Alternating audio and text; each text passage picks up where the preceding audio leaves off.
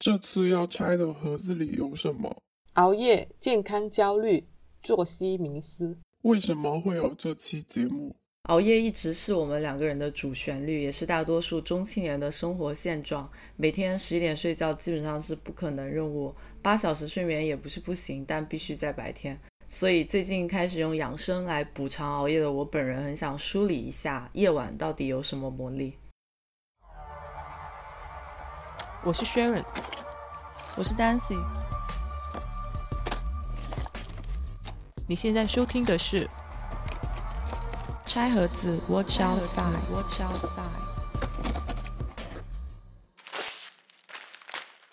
所以你觉得几点算熬夜？现在公认的熬夜不是十二点以后吗？其实从健康的角度来讲，应该是晚上十点到十一点钟之间入睡是最健康的。按照我的生物钟的话，没有进入两点，感觉都不太像算熬夜。呃，我也是的。那所以你熬夜是都在干嘛？或者说，为什么让你养成了这一个不到两点都不算熬夜的认知？就我自己而言的话，我感觉更多的是享受那种夜间无打扰的氛围吧，就可以非常沉浸的做自己想做的事情。嗯，而且网上的时间可以是完全属于自己的，可以很大程度上是留给你自己的脑袋想点东西，然后不需要处理一些沟通事项，也不需要花时间在一些非常琐碎的沟通上面。然后我觉得熬夜主要分两种吧，一种是主动性的熬夜，一种是被动型的熬夜。嗯，然后主动性的熬夜更多的是你自己主观状态下选择的熬夜，原因可能多种多样，看你熬夜是干啥。然后被动型熬夜则是你想睡睡不着，或者说你想睡不能睡，想睡不能睡当然就是加班这种，想睡睡不着的话就是所谓的睡眠障碍。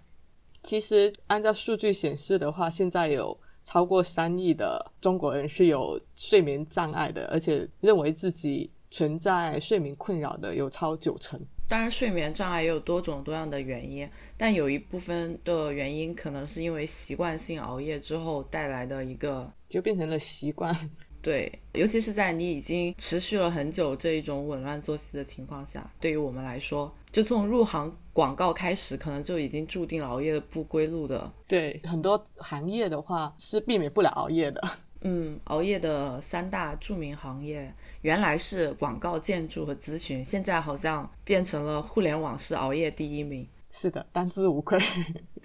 像我自己长久以来，基本是维持在两点之后，有时候松懈下来了，也有昼夜完全颠覆的状态。像最近几天算是比较稳定，可以是晚上两三点睡，然后早上八九点起这样一个状态，我觉得已经算是非常正常的了，已经很正常了。对我是属于那种。作息不规律，但是睡眠时长还算比较稳定，睡眠质量也算比较高的人。我晚上是四点睡的，然后白天需要八点起，那其实也就睡了四个钟。但是我可能接下来这一天里面，我可能是会用一些边角料时间去睡多一两个钟这样子。那所以在这种情况下，我们的作息其实很多时候不仅仅是熬夜这么简单，就有的时候生物钟是非常。乱的一个状态，可能是第一天三点睡，第二天六点睡，第三天中午睡，第四天傍晚睡，不知道到底是在过哪一国的时间。但是我我是属于睡觉的时候，你也应该是这样子吧？就是你睡觉的时候比较不容易受外界的干扰，睡着了就是睡着了，很少会有睡到一半醒来的这种状态。对，睡眠质量还是挺好的。有一些同事，他们中午在公司是完全没有办法入睡的，但对我来说，这个。这个事情存在这个困扰，对。但是我觉得熬夜习惯的养成不完全是工作之后了，我觉得学生时期其实已经有这个苗头了。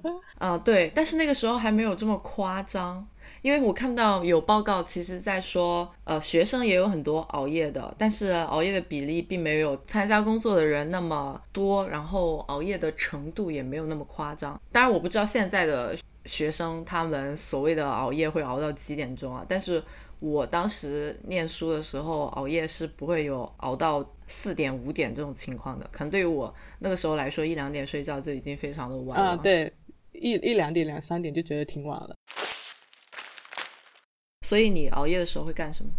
除了工作之外，我主要是看东西或者写东西，就一个是输入，一个是输出。看电影啊、电视剧啊、看书啊，然后写的话就写一些自己想写的东西，或者说写方案、录播客等等，觉得是想要一个比较沉静的 moment 吧。主要就是晚上环境比较适合去做一些深度思考的内容，是吧？对，我觉得熬夜可能有这么几类。第一类是比较集中在一些需要专注的事项上面，像我有很大一部分原因是属于这种情况，就是沉浸式的 输入、创造性的出输出这种情况。第二类的话，可能就是宅在家里纯粹的消遣娱乐，就例如是有人会漫无目的的刷抖音、刷微博、逛淘宝，是属于这一类。然后第三种的话，可能是呃外出去参加一些具备社交属性的活动，KTV 啊、蹦迪啊，然后露营啊、结伴去吃夜宵等等。还有就是工作了，我们刚刚说的一些必须在加班加点的一些职业。然后还有对于我们来说，还有录播课这一个情况，就是就是现在，就是 at this moment，因为晚上环境比较安静嘛，就没有太多噪音，很适合录。对。也算是工作中的一种吧，或者是输出的一种。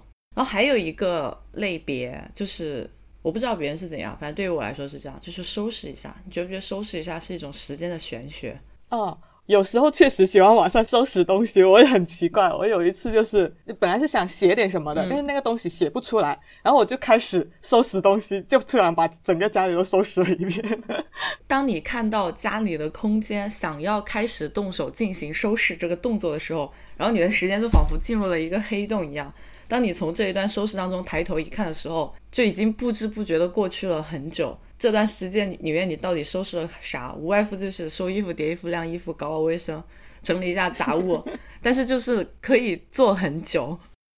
就现在我们说熬夜的话，一般都是在进行两件事情：一个是批判九九六资本主义带给我们的伤害；第二件的话，就是再去说主动熬夜的情况下，我们这种自控力比较差，以及。这种熬夜带给我们的负面的影响，那我们下面就就这一个熬夜带给我们的负面影响展开的讲一讲。体检报告是吧？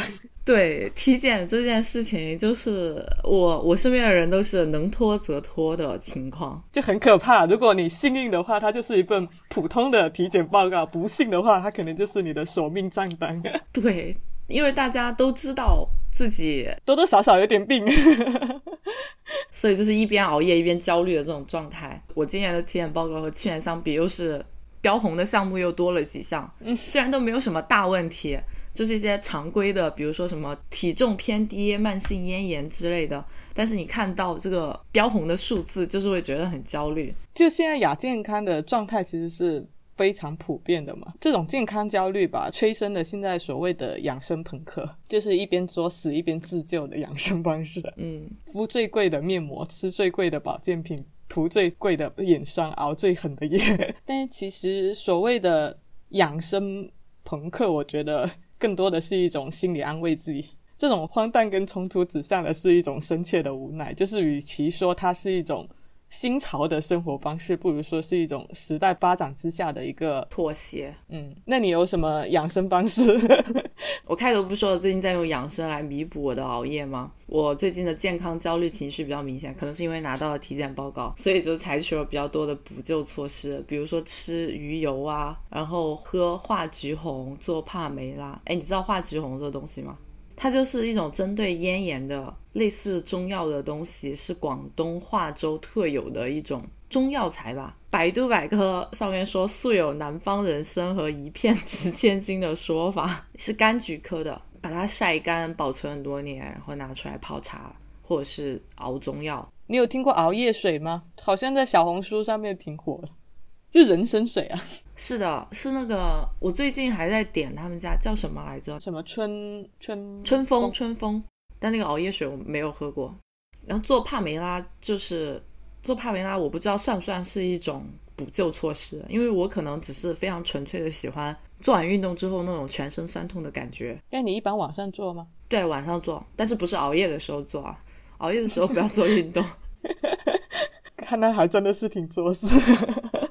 对你有什么熬夜的补救措施吗？还是你完全没有这方面的焦虑？我的补救措施就是调一下作息，但是我调的话也是有一点点方法吧。不管你晚上几点睡，你第二天的话就准点起。例如说，你设在九点钟起起床，然后不到晚上十二点的时候，你不要去睡，然后实在忍不住了就睡半个钟这样子。但是比较重要的还是你下定决心要去做这件事情。熬夜这件事情，我们刚刚不是也说了，到底几点算熬夜这个说法其实也是没有确定的吗？也没有定论。就我看到的信息来说，其实如果你真的是美国作息，也没有什么问题。有问题的只是今天你是中国作息，明天你是美国作息的这种时间上的不规律性。所以只要你的入睡和起床的时间是固定的，同时保证每天的睡眠的时间是足够的，维持在一个稳定的状态。对，只是你的生物钟的开始的时间是零点往前或者是往后推。这样子的话，你就会减少了很多社交活动。所以我们我们大多数人保持一个同步的作息，都是为了工作嘛。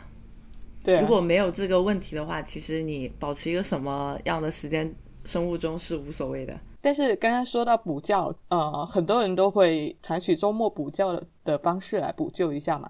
但是据数据的话，也有显示，就是说超过三分之一的成年人，其实在工作日睡眠不足，并且是很少有人能够在周末把它给补回来的。很少把它在周末补回来的意思是，大家很少去做这件事情，还是说它实际上是补不回来？实际上能否补回来的话，其实也暂时没有一个定论。呃，之前有一个研究是说，工作日睡眠不足五个钟跟死亡率升高有很大的关系，但是呢，周末补觉的人有可能是能可以抵消这种。风险的，但是有另外一研究又显示说，周末睡觉的人可能会导致肌肉和肝脏胰岛素它的敏感性会降低，调节血糖的能力会下降，并且周末醒得晚会导致你周日晚上他的生物钟会推迟，然后周一的话又不得不早起。所以周末补觉能不能够补回来这一件事先另说。对，现在还没有什么定论。但是你刚刚说的是说，即使是这样，但是也很少有人在周末去采取补觉的这个动作，是吗？很少有人在周末可以把它给补回来，因为周末其实有很多人还是要安排一些其他的活动。就是你五天的话都在工作，然后周末好不容易有自己的时间，有很多人还是舍不得睡觉的。OK，也很正常。我周日一般都是用来补觉的。那你有这种更加适合在周末的时候进行的熬夜活动吗？就家里的活动推荐可能有哦。那我先说一下外出的熬夜好去处，但仅限于我的个人经验范围之内的。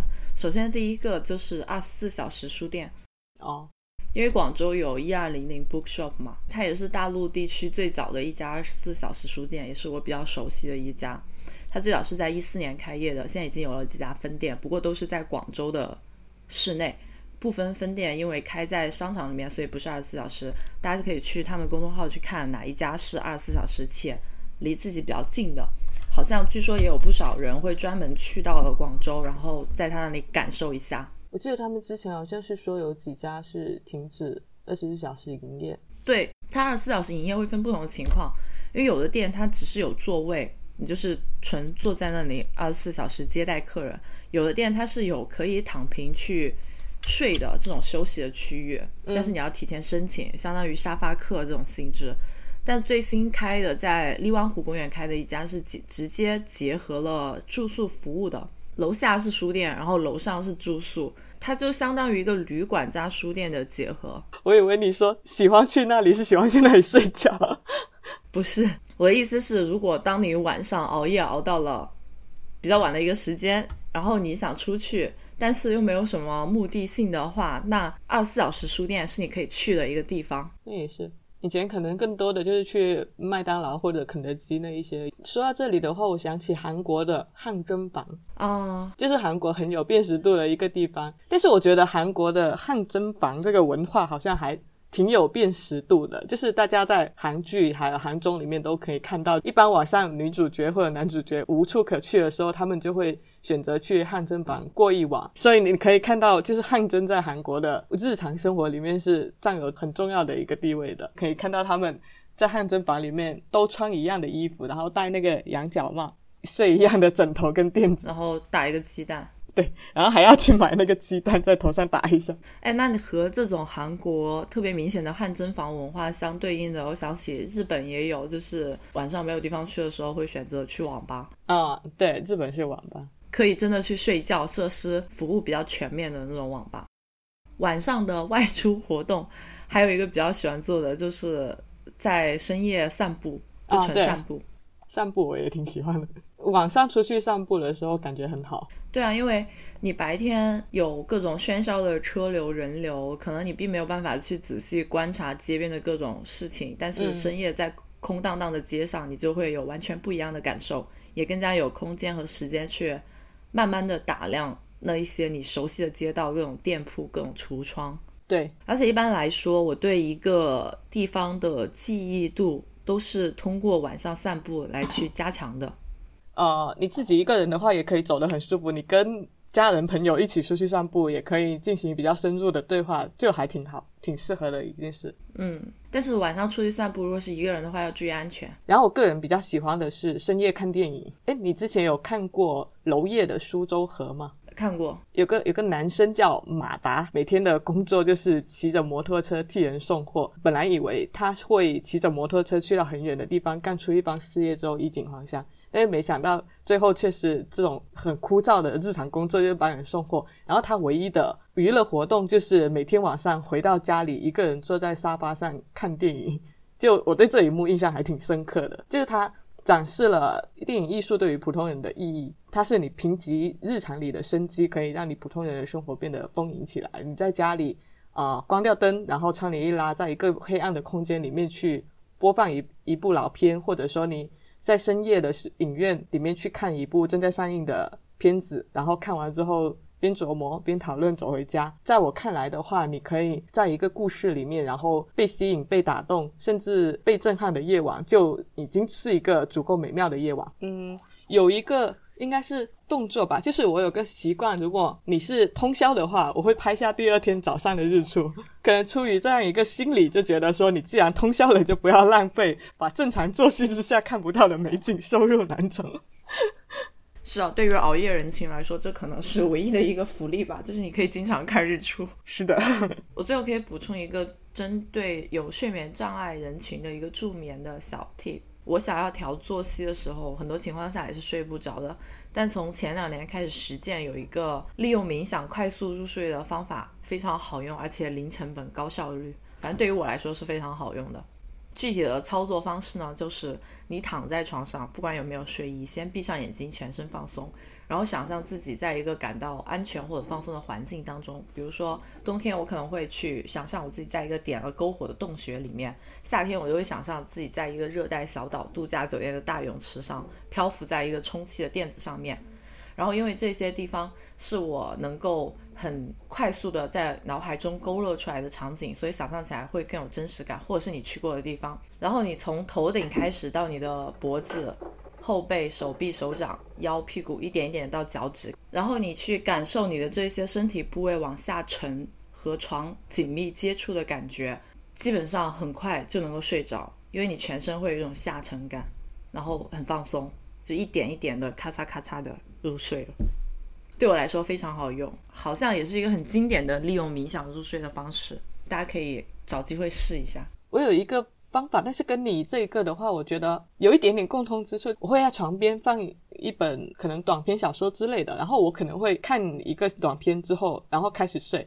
但是我睡的时候，可能就会想一下刚刚短篇的内容，往他的那个故事去走，然后想着想着，突然就睡着了。天哪，这样不会越想越精神吗？不会，就是你会想一些东西，但是你想着想着，就是会开始进入睡眠状态。和我想象一个环境有点类似，是吧？也是进入到一个情境当中。对，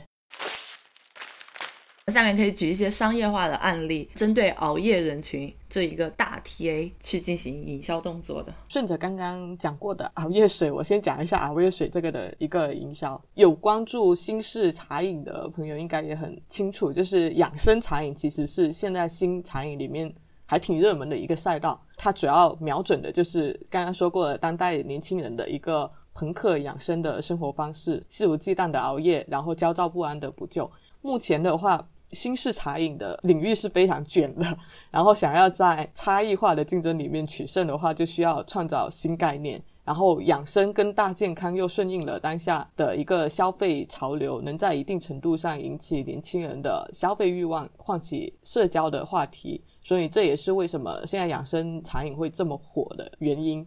功效的话就不用多说了，懂的都懂。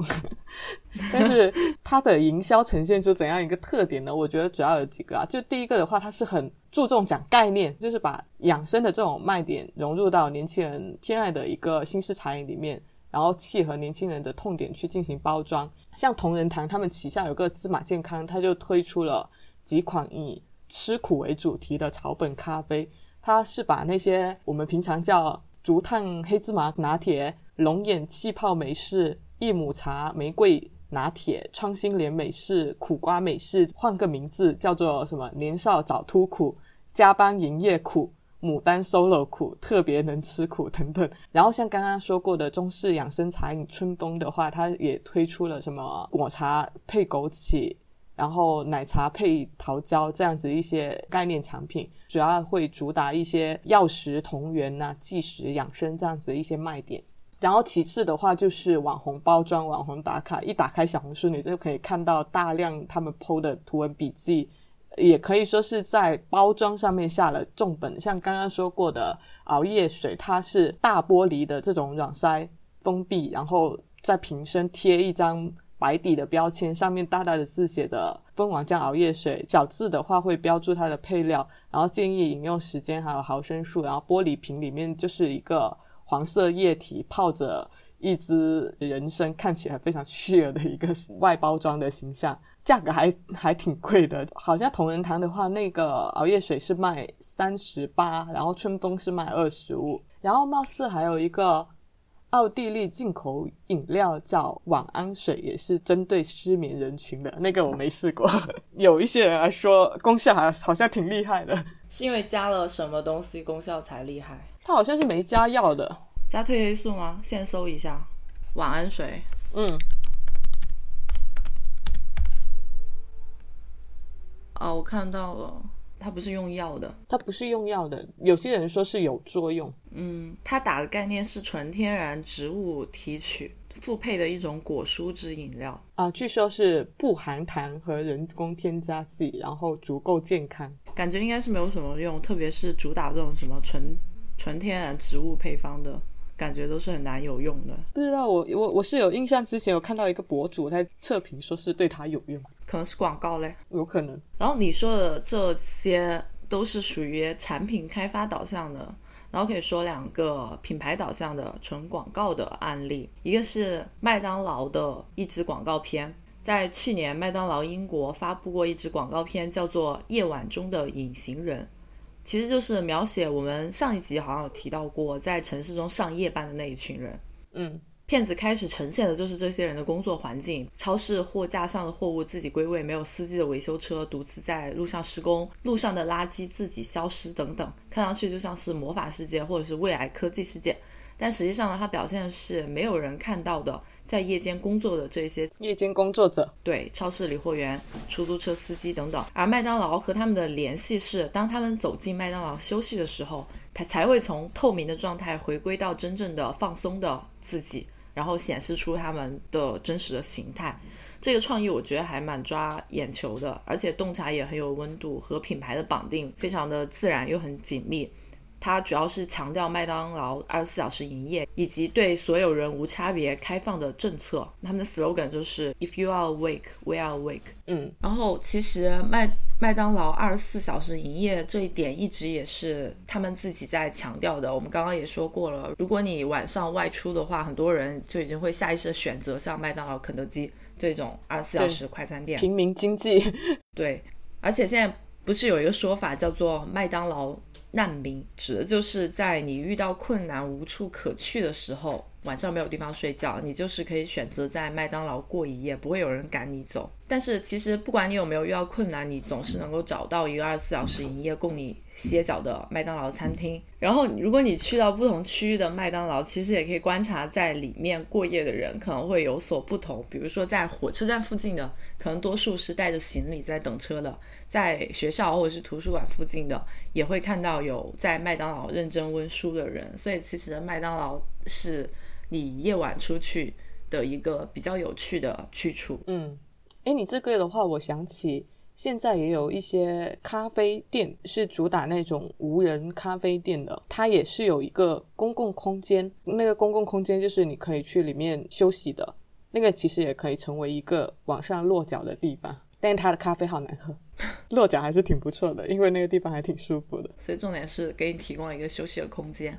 而不是咖啡。我就看到周末经常会有很多学生在里面温书，然后好像也有专门针对学生群体的那种二十四小时的读书室。对读书室，就专门供供你复习的那一种。好像这个也是韩国的一个特色。他们是叫考试院吧，还是？嗯，它它里面好像是一间一间的，然后你是可以在里面睡觉的。对，但它不叫考试院，因为考试院是等于给你提供了一个住宿，你直接是可以搬进去的。但是这种读书室是你，嗯，就是去了之后也可以，好像在一九八八里面，请回答一九八八里面就有。啊，是的。大力啊，我的猫在，对，我的猫现在需要一瓶晚安水。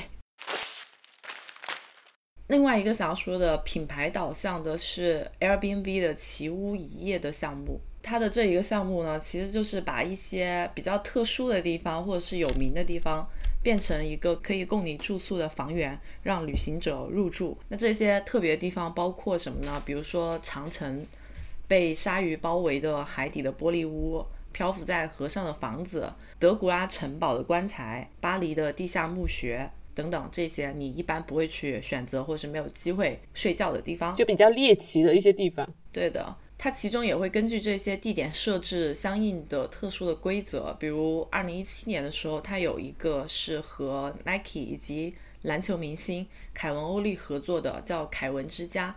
那入住者他就规定了需要穿着耐克的球鞋，当然就是广告导向，然后发明一个专属于你跟队友之间的手势，进球的时候要有庆祝舞蹈等等，就是和篮球文化相关的。所以从这一点可以看出，它面向的人群除了想要去比较猎奇的地点这种体验派之外，还有一部分人群是面向某一种特定的文化或是呃明星粉丝来去进行营销的。嗯。然后，其实针对熬夜人群的话，还有一个就是只在夜间营业的淘宝二楼，就是一个针对熬夜年轻人的一个电商的运营策略。嗯，它其实也创造性的利用了它那个首页下拉的那个广告位嘛，让进入淘宝二楼成为一个夜间的仪式感。而且它是推出了一千零一夜剧集吧。这种买东西变成讲故事，例如它第一季的话是有点像深夜食堂的，就讲了神秘小帐篷里面发生的十六个都市奇幻故事。第二季的话也是奇幻故事，但是它内容可能比较多维一点啊，就是有什么少女内衣啊、黑丑饭店、背包怪客，还有沙漠旅馆等等。因为它第一季是做单品的，第二季可能更加偏大类一点，效果其实也是。挺不错的，第一季他们的单品卖的特别好。然后想说，其实电商的话，零点秒杀活动，其实它就是。一个针对熬夜人群的精准收割，对，利用大家在夜晚容易容易冲动下单的弱点。所以其实综合以上来看的话，在各种渠道或者是各种营销形式上面，都已经各自专门有针对熬夜人群的做法了。那比较多的可能是专门针对这一个熬夜人群的产品，那就是完全围绕熬夜人群的习惯或者是痛点来进行营销的。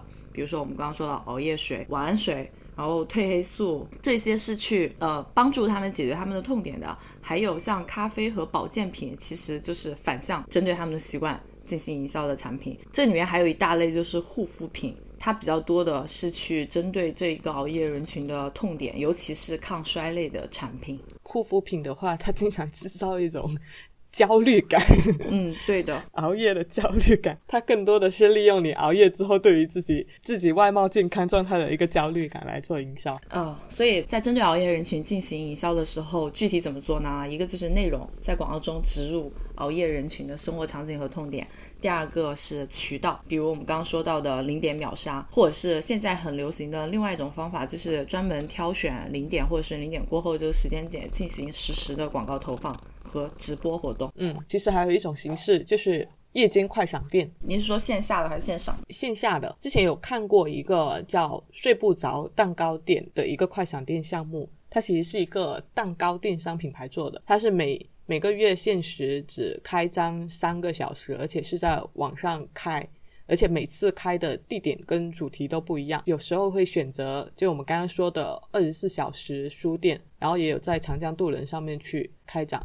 然后在书店，他们是以《书梦游记》这样子的主题去搞了一场，然后鼓励夜猫青年们放下手机，走进书屋，然后跟陌生人互动。而且现场会设置跟四个陌生人联合完成一些互动环节，让大家在一个空间里面产生连接。同时也会把一些熬夜的消遣活动，例如打游戏啊、听音乐啊、看电影这一些，加入到他们的一些活动体验环节里面去。而且会设置睡不着的床，来营造一种家中的温馨感。还设置了深夜邮局，就是号召大家在睡不着的时候可以写一封手写信给你想念的人之类的。但是有个比较大的硬伤，就是嗯，就是熬夜这个主题可能跟蛋糕有一点点不搭。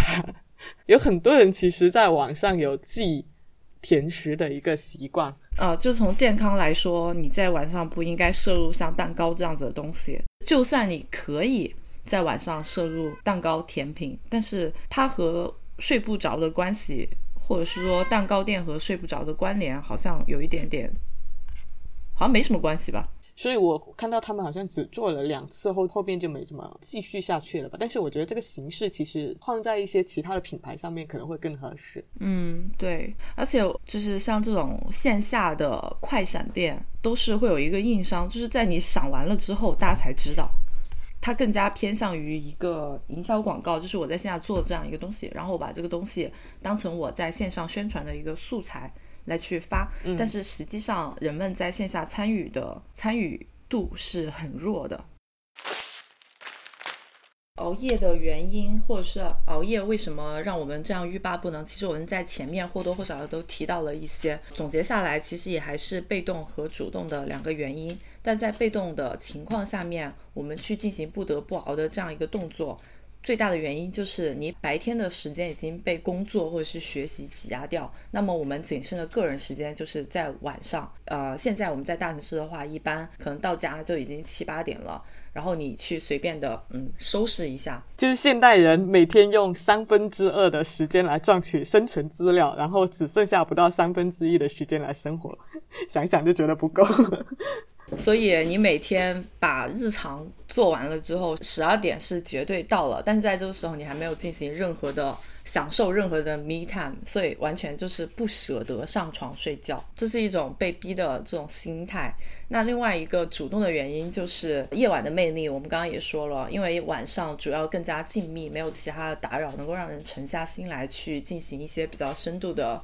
思考，所以有很多人也是喜欢在夜间活动的。对，我觉得晚上主要是足够的自在、安静，然后包容，就是它适合天马行空的思考，也适合百分百的沉浸，然后适合深度对话，也适合袒露自我，然后也允许你彻底崩塌的脆弱，允许你百无禁忌的放纵。那你觉得早睡早起跟晚睡晚起的状态有什么不一样？就你自己而言，对我自己而言，早睡早起的心情愉快程度主要取决于有多早。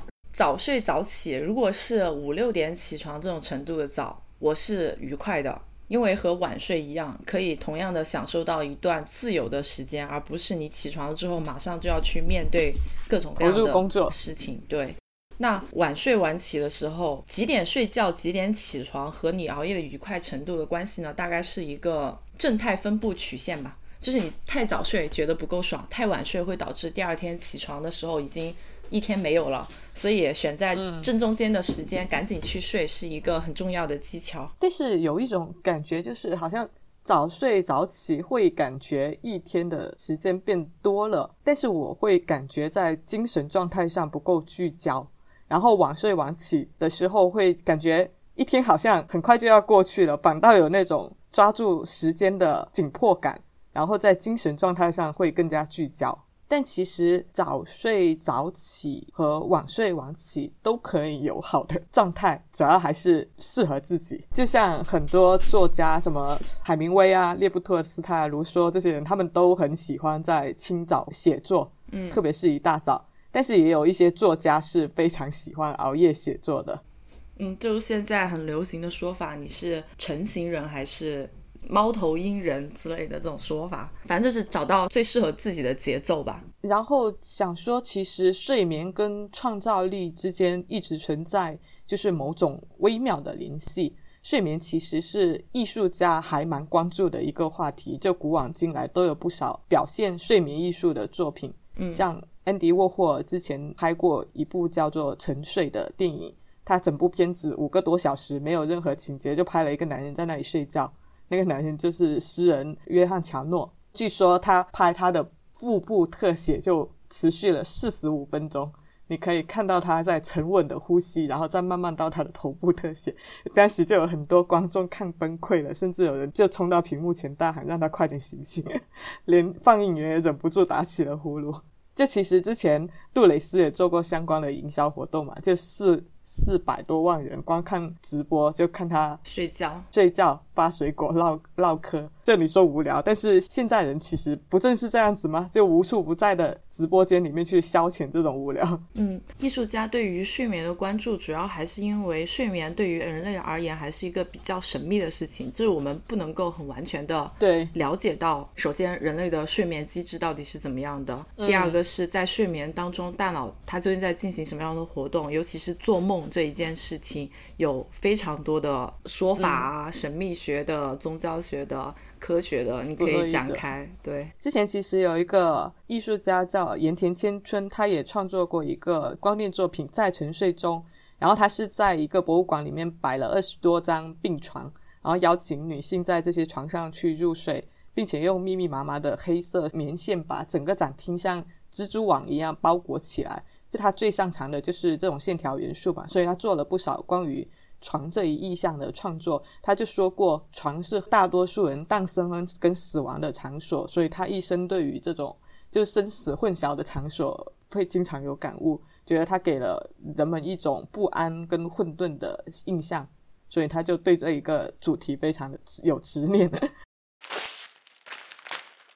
其实像我们之前讲过的 Tilda Swinton，他也有。当众表演睡觉的这样的一个行为艺术，嗯，就是在博物馆里面一座透明的玻璃柜里面睡觉，供大家去参观。它的名字叫“也许”，就它跟它的名字一样，是会不定期，然后不公开情况下，然后随机的出现在美术馆里面，甚至连工作人员事先也不知道，然后把把自己暴露在众多好奇的参观者眼中。这种的话是针对睡眠这一个主题的一些创作。但是也有很多艺术家是把这种失眠转化为创造力，就自律熬夜创作。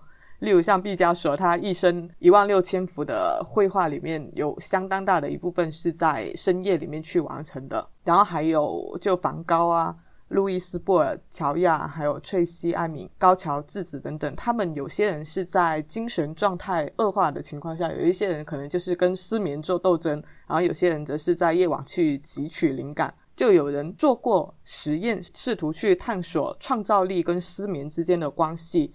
然后他们把学习视觉艺术跟学习社会科学的学生去进行对比，然后发现视觉艺术的学生睡眠质量普遍是更差的，他们睡得更晚，然后需要更长的睡眠时间，并且他们是把创造力分为视觉跟语言两个维度。然后他们发现一些结论，就是。每种类型的创造力跟睡眠的不同方面是有关的，较高的视觉创造力跟较差的睡眠质量有关，然后较高的语言创造力跟较长和较晚的睡眠时间有关。所以就是不管怎么样，你要去进行创作，你的睡眠或多或少都有障碍，是这个意思吗？对，就是进行创造的人，他的睡眠都是有问题的，都都会受到损伤。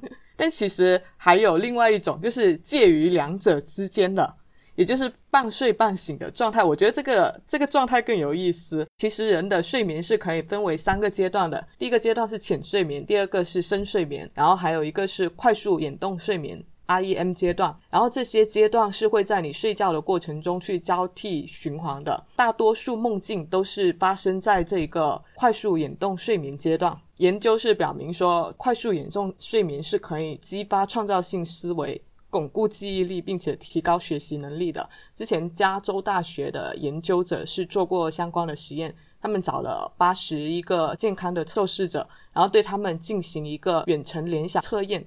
结果发现就是小睡的人，他的测试成绩提升了百分之七十三，而且经历了快速眼动睡眠的人，明显表现得可以更好。嗯，因为在快速眼动阶段的时候，你的身体虽然已经睡了，但是你的大脑还是在活跃的。对，就是有心理学家发现你，你在睡眠和清醒的状态下。他的大脑会进行一些毫不相干的想法、图像跟物体之间的联系，就意味着你在这种状态下能够进行一些创造性思考，并且跳出思维的惯性。有不少创作者是执着于寻找这样一种状态的。例如我们都熟悉的达利，对于他来说的话，就是这种超现实状态可能是他的一个灵感来源，但他也不可能每天都都睡觉，而且梦的话，其实他往往是稍纵即逝、难以捕捉的，所以他就想出了一个获取灵感的方法，就是。你一直不睡觉，然后让自己产生困的状态，困到产生幻觉，有点类似头悬梁 锥刺股，就是他会手持一个勺子，然后在大腿上放个碗，然后一打瞌睡，勺子就掉到碗里，当的一声就把自己惊醒。他自己把这种方法称为偏执批判法，逼着自己一直看那个东西，看到头眼昏花，然后眼前那个东西变形为止。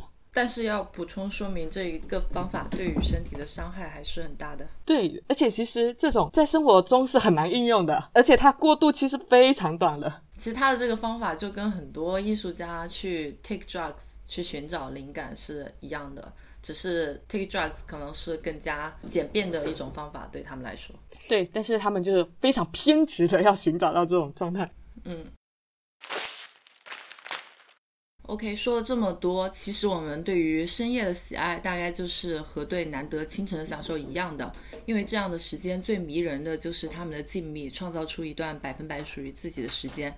其实这也是一种令人着迷的自由感，在任何时间出现在任何地点，而不被品头论足，不用去顾及他人的自由，一种抛开了社会约束的自由，一种无需带着任何目的去做事情的自由。而熬夜的副作用，大概就是这样一种自由的眩晕吧。我倒不会说早睡早起就一定是好的，但是也想说，就是熬夜也不需要太强的负罪感。每个人对于生命的价值追求其实不一样，就是像我们上次说过的，有人追求生命的长度，有人追求生命的饱和度。追求生命长度的人呢，自然会选择更适宜身体健康状态的生活方式；然后追求生命饱和度的人，则可能并不在意自己能活多久，只要找到适合自己的那种创造力的最佳状态，然后能够最大限度的发挥自己的光和热即可。之前阿多尼斯说过，就是夜晚是足不出户的远行者，所以你可以选，你可以在梦里出行，也可以清醒的在自己热爱的那片江月里奔腾。所以不管是睡眠还是熬夜，都希望大家的夜晚各自精彩，各自美丽。